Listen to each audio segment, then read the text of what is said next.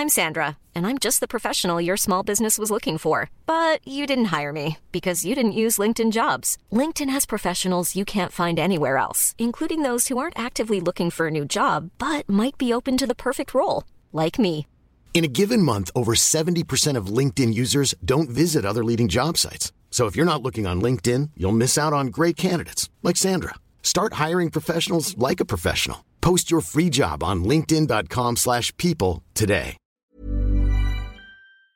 Bueno, y el exgobernador de Tamaulipas, Francisco Javier eh, García Cabeza de Vaca, es una de las 13 personas que cumplieron con todos los requisitos para registrarse como aspirante de la oposición rumbo a las elecciones presidenciales de 2024. Está con nosotros esta mañana vía telefónica. ¿Qué tal? Muy buenos días.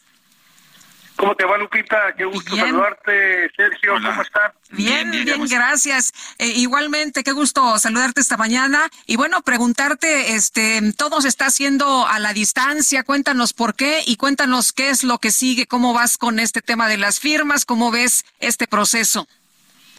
Gracias, Lupita. Fíjate, de entrada, efectivamente, ya quedamos formalmente registrados ante el Frente Amplio por México. Eh, cumplimos con todos los requisitos que estos te pidieron y, yo estoy, pues, por supuesto, muy contento y entusiasmado para poder participar en, este proceso. El motivo por el cual no estuve presente, bueno, pues, lo he manifestado en otras ocasiones. Eh, soy un perseguido político por este gobierno autoritario. Hay que recordarle a tu auditorio que por primera ocasión en la historia de México se llevó a cabo un proceso de desafuero contra un gobernador en funciones.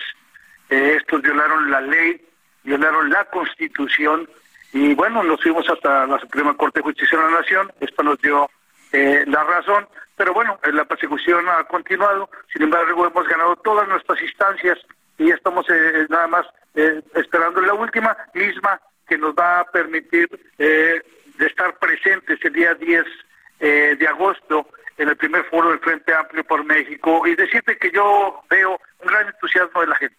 Porque esta elección, Sergio y Lupita, pues no se trata de mí, no se trata de las fuerzas políticas, esto va más allá, esto se trata de México, es por México y siempre será México. Y eso es precisamente lo que a mí me entusiasma, la gran participación de, la ciudadanía. Ya no se habla de las corcholatas, hoy en día se habla del Frente Amplio por México y cada vez son más los que se están sumando a este gran movimiento que se va a ver reflejado el próximo año. Eh, todos aquellos que se han eh, hoy en día inscrito para ser parte este Frente Amplio por México son, son, eh, gente muy valiosa, con amplia experiencia, eh, con mucha capacidad, mismas que va a permitir no solamente llevar a cabo un foro de nivel, sino que hay que recordar que se ha platicado que el Frente Amplio por México, un- uno de sus objetivos es lograr un gobierno de condición pero que vaya más allá de los partidos políticos, que estén ahí presentes los mejores hombres, las mejores mujeres,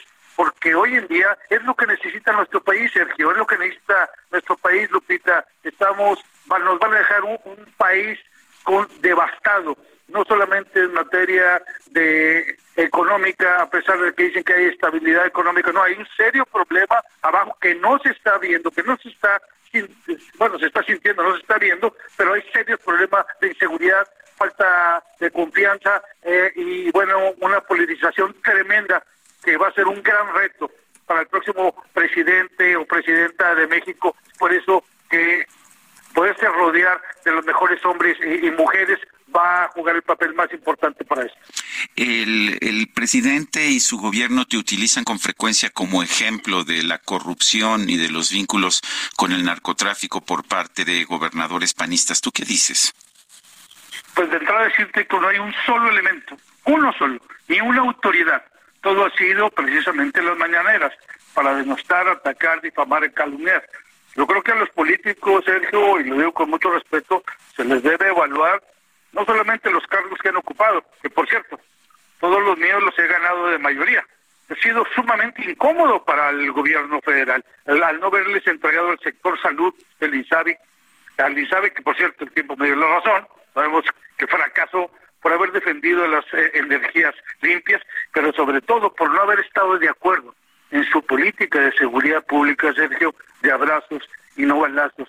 Mientras ellos están abrazando a los criminales, mientras el partido de Morena y muchos de estos políticos entregaron la libertad y la se- seguridad de las familias al pactar con los grupos criminales, como lo vemos en muchas partes del territorio nacional.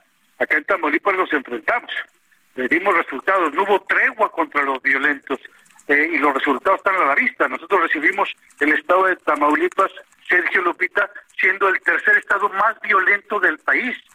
Y al concluir mi mandato, estaba lo dejamos en el cuarto lugar entre los estados más seguros de México y donde movieron otros indicadores, Sergio, sí, está, sí hay una relación de confianza. Tal vez así que Tamaulipas estaba entre los tres estados eh, de mayor inversión extranjera, entre los diez estados que más empleos estaban eh, generando, de más impulso económico al grado que es el estado, o fue el estado, que más impuestos estaba generando a la federación solo por debajo de la Ciudad de México y íbamos de, la mano con, con Nuevo León. Así es que esos ataques a los que he sido sujeto ha sido por parte de mis adversarios. Pero ¿por qué no le preguntan mejor a las siete eh, eh, agencias de Estados Unidos con las que trabajamos nosotros para combatir al crimen organizado? Esto jamás se había hecho en la historia de México.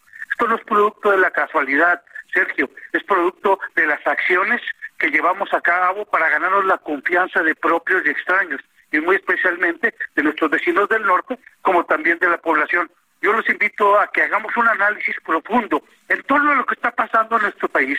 ¿Cuántos gobernadores de México, Sergio Lupita, y se los pido para ver si podemos analizar, están combatiendo al crimen organizado? Y dicen, es que son delitos federales. Efectivamente que son delitos federales. Además que los grupos criminales, Sergio, te recuerdo que también cometen delitos del fuero común, como extorsión, secuestro y asesinatos. Eso es lo que hicimos en Tamaulipas.